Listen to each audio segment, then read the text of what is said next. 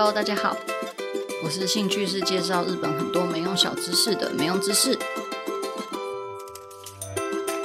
养猫可以防雷劈，又可以发大财。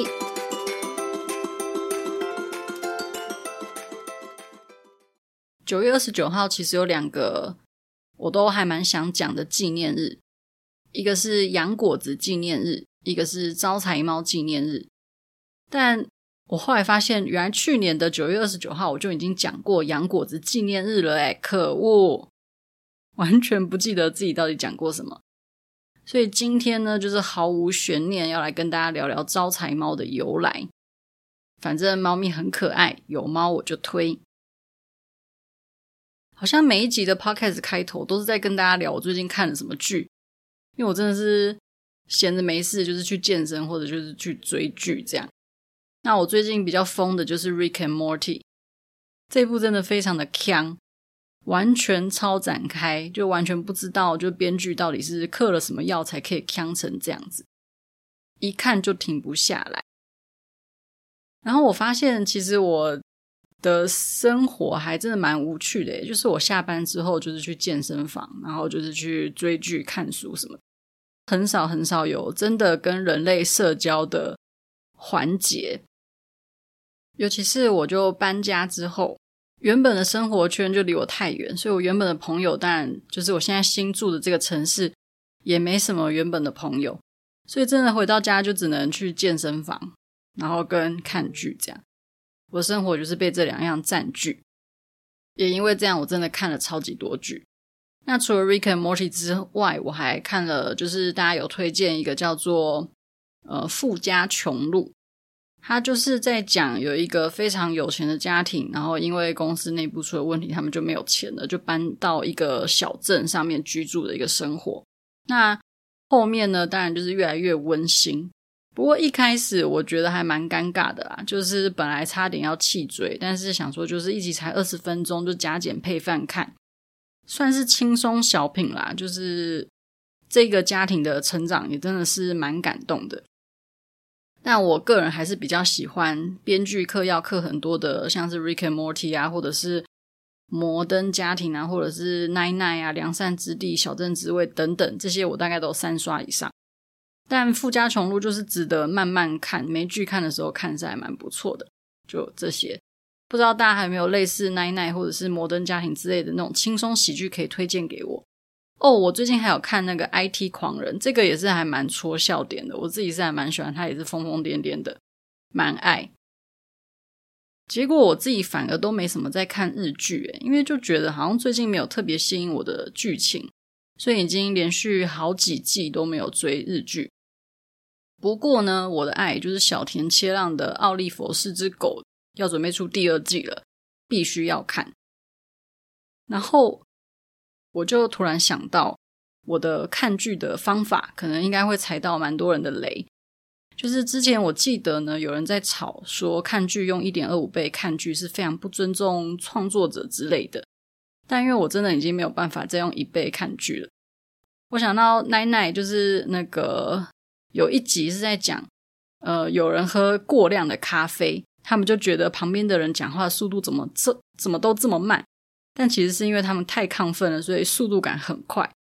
我觉得我应该也是，因为我是非常急性子的人，所以就会通常都会觉得别人讲话很慢很慢，就必须要用一点二五甚至是一点五倍才有办法看下去。这样，而且午休时间就很短啊，就很想要在一个午休结束前把一集看完。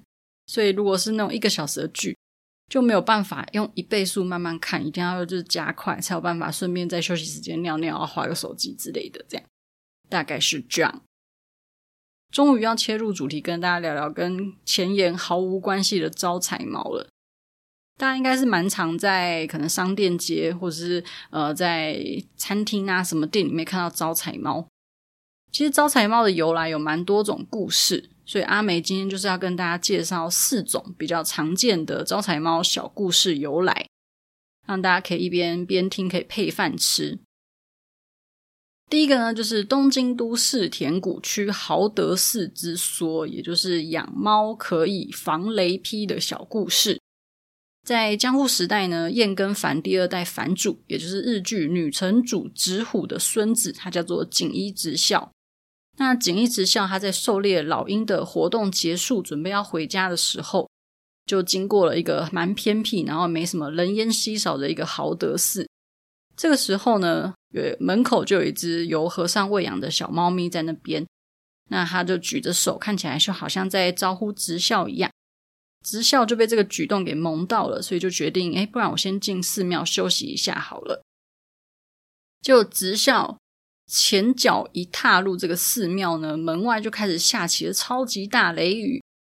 就有人说，可能当时直校他原本站着的地方有落下一道雷，所以如果直孝他没有进到寺庙里的话，他就是被雷给劈死。这样，这个猫咪举手邀他进去，所以就直校逃过了一劫。有这样子的一个说法，所以没有被淋湿，然后也幸运躲过落雷的直校，就觉得自己也太 lucky 了吧。然后加上刚刚有说到这家豪德寺，因为根本没有人会来，所以就很荒芜，也没有什么香油钱，所以里面的和尚可能就觉得要开始赚一点香油钱，所以就特别开示锦衣直校，然后就帮他讲了一堂佛学这样子。锦衣直孝大概是被豪德寺的僧侣讲佛洗脑，这样他就认为说，躲过这个雷雨，冥冥之中都是神明的保佑，所以为了可以重建豪德寺，因为就看起来就破破烂烂、荒废这样，所以他就捐了一大笔的钱给豪德寺，然后甚至还把豪德寺作为自家奉祀祖先的菩提寺。那也因为这样子呢，豪德寺就开始繁盛了起来。后来这个招手的猫咪去世之后。那和尚他因为觉得猫咪当初是救了直孝，然后还替寺庙带来这个钱财跟好运，所以就把猫咪的墓建在豪德寺的一个招猫堂里面。据传当初这个猫咪它举的是右手，所以举右手招呼的招福猫就因为这样子诞生了。所以只要诚心的向招福猫祈求，就可以带来好运。这就是豪德寺之说。那也因为这样子呢，锦衣直孝家的居城，也就是彦根城所在的滋贺县彦根市的吉祥物，就 Hiko 就是猫猫的形象的由来，就是因为这样子来的。是不是听完觉得超级可爱？有人说这个猫猫举手的动作，应该是它当下正在洗脸，然后举着手手洗脸的样子，锦衣直孝就把它看成是在挥手让它进来这样子，就有这样子的一个小说法。那接下来的由来小故事呢，也是发生在东京，叫做东京都新宿区自信院之说。这个就是养猫可以打赢战争之说。在战国时代发生江古田园合战的时候，那时候是处于劣势，然后又是一个没有方向感大路痴的太田道观，他眼前呢突然就出现了一只黑猫猫向他招手，那他就。跟着这个黑猫猫走，就走到了开战地往东大概五百公尺左右的自信院。太田道观他就在自信院跟黑猫猫过了一个晚上之后，他就开始想尽这些策略。隔天呢，他就率领的后兵取得优势，最后就打赢了战争。因为他实在是太感谢黑猫猫，就是招呼他，然后又把他带到自信院，然后又陪他一起想策略。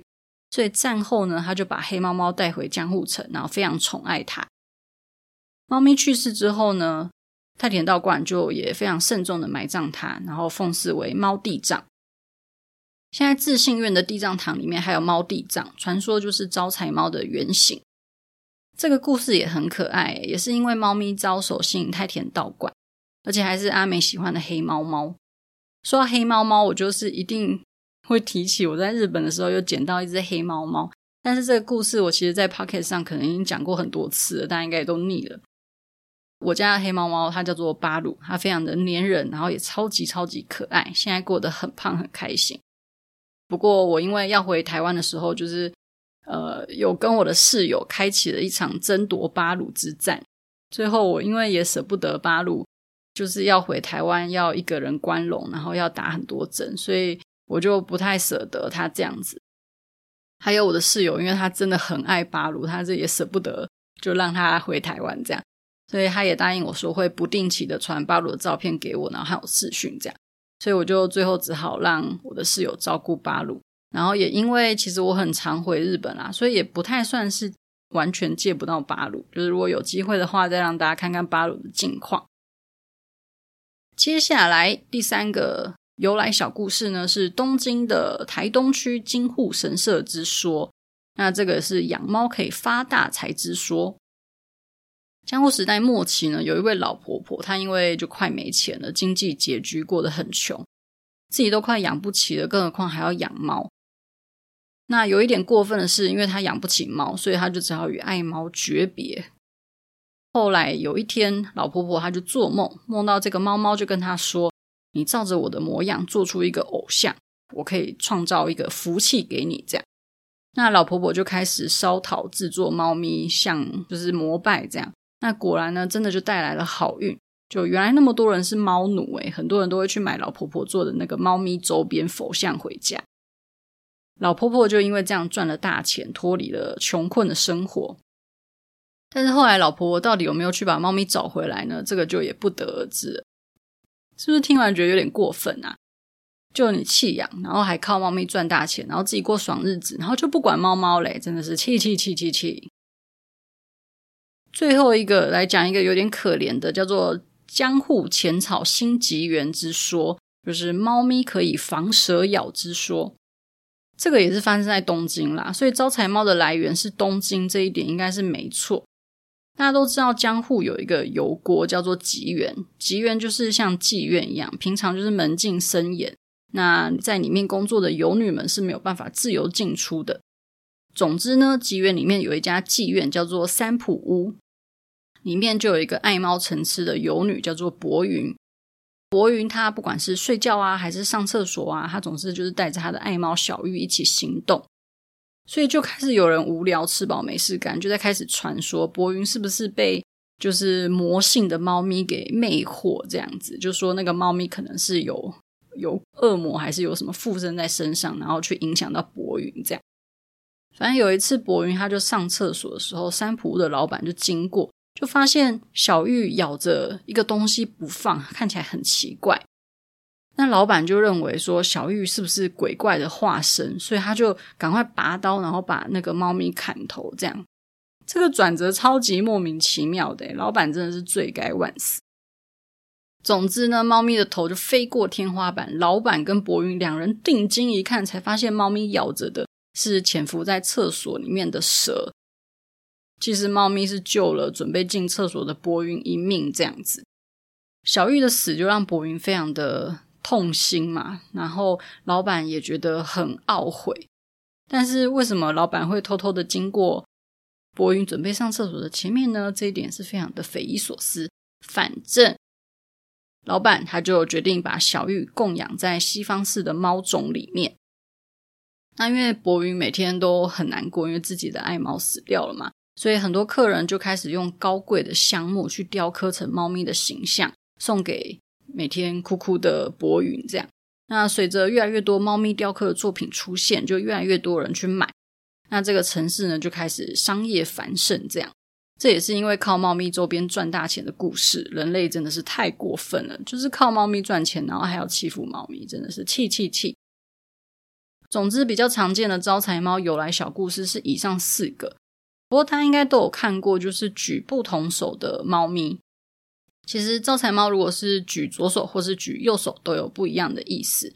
像刚刚豪德寺的猫猫是举右手，所以叫做招福猫。那举左手就是招财猫。虽然在中文里面都是翻译成招财猫，但是其实日文的招财猫招来的不是只有钱，它其实是在指招来某个东西的猫咪的意思。还有人说，举左猫长的是母猫，有祈求千客万来、广结善缘的一个效果。那举右猫长的是公猫，就是祈求财运跟幸运这样子。举两只手的话，就是举两只猫掌，就是同时招客也招财。但是很多人觉得说，这样子也太贪心了吧？就是你又要客人来，又要钱钱来，而且这个动作看起来也很像是投降的姿势。所以其实比较少会使用两只手举起的招财猫。除了举左手右手会招来不一样的东西，举手的高度也会有不一样的意思。像是如果它的猫掌举高过于头，是在招远方的福气；那如果是手举在脸颊旁边的话，就是招近处的一个福气。颜色其实也有区分，我觉得这个蛮有趣的，因为大部分看到的招财猫可能都是白色为主，其实也有黑色跟红色。那黑色的招财猫是据说在黑暗中可以看到鬼怪，所以有可以驱魔的那种伏猫的象征。那红色只是有那种疱疮啊，或者是麻疹等等疾病的颜色。所以如果是红色的招财猫的话，就是有除病的一个意思在。所以不同的颜色的招财猫也有不一样的意思，也是很酷。反正猫猫就是可爱啦，有猫我就推。原来从以前就这么多人喜欢猫，然后卖个猫咪的雕刻物啊，或者是一个陶制的猫字雕像就可以大赚。感觉其实到现在也是这样子诶，只要和猫有关系，不管你是画图画猫啊、贴图出猫啊，反正就会有人买单，因为猫咪实在是太可爱了。我自己也想说，要不要来出个贴图，然后画个猫猫贴图这样。但是因为我真的超级不会画画，哭哭真的是太可惜了。哦，我突然想到，在那个名古屋有一间神社，就是有超多的人偶跟招财猫。因为招财猫啊、人偶啊，或者是除人形，他们是被据说是有灵体的，所以你没有办法随便的丢弃，因为可能丢弃之后，他们半夜就会回来找你。这些不能被丢弃的东西，就要拿到寺庙去供养。所以这家寺庙就满山满谷的除人形人偶跟招财猫这样。之前去看，觉得人偶的部分还蛮可怕的，因为头发乱乱的，听说就是会长长。但是猫猫就是非常可爱，真的是满山满谷那种。如果你不想要去看到满山满谷的楚人形跟人偶的话，你可以去豪德寺。豪德寺也是有满山满谷的招财猫，就是非常非常可爱。总之就是这样子的一个招财猫小故事啦。也希望讲了招财猫这一集之后，大家都可以。千客万来，广结善缘。那就希望大家喜欢这一集啦，我们就下周再见了，拜拜。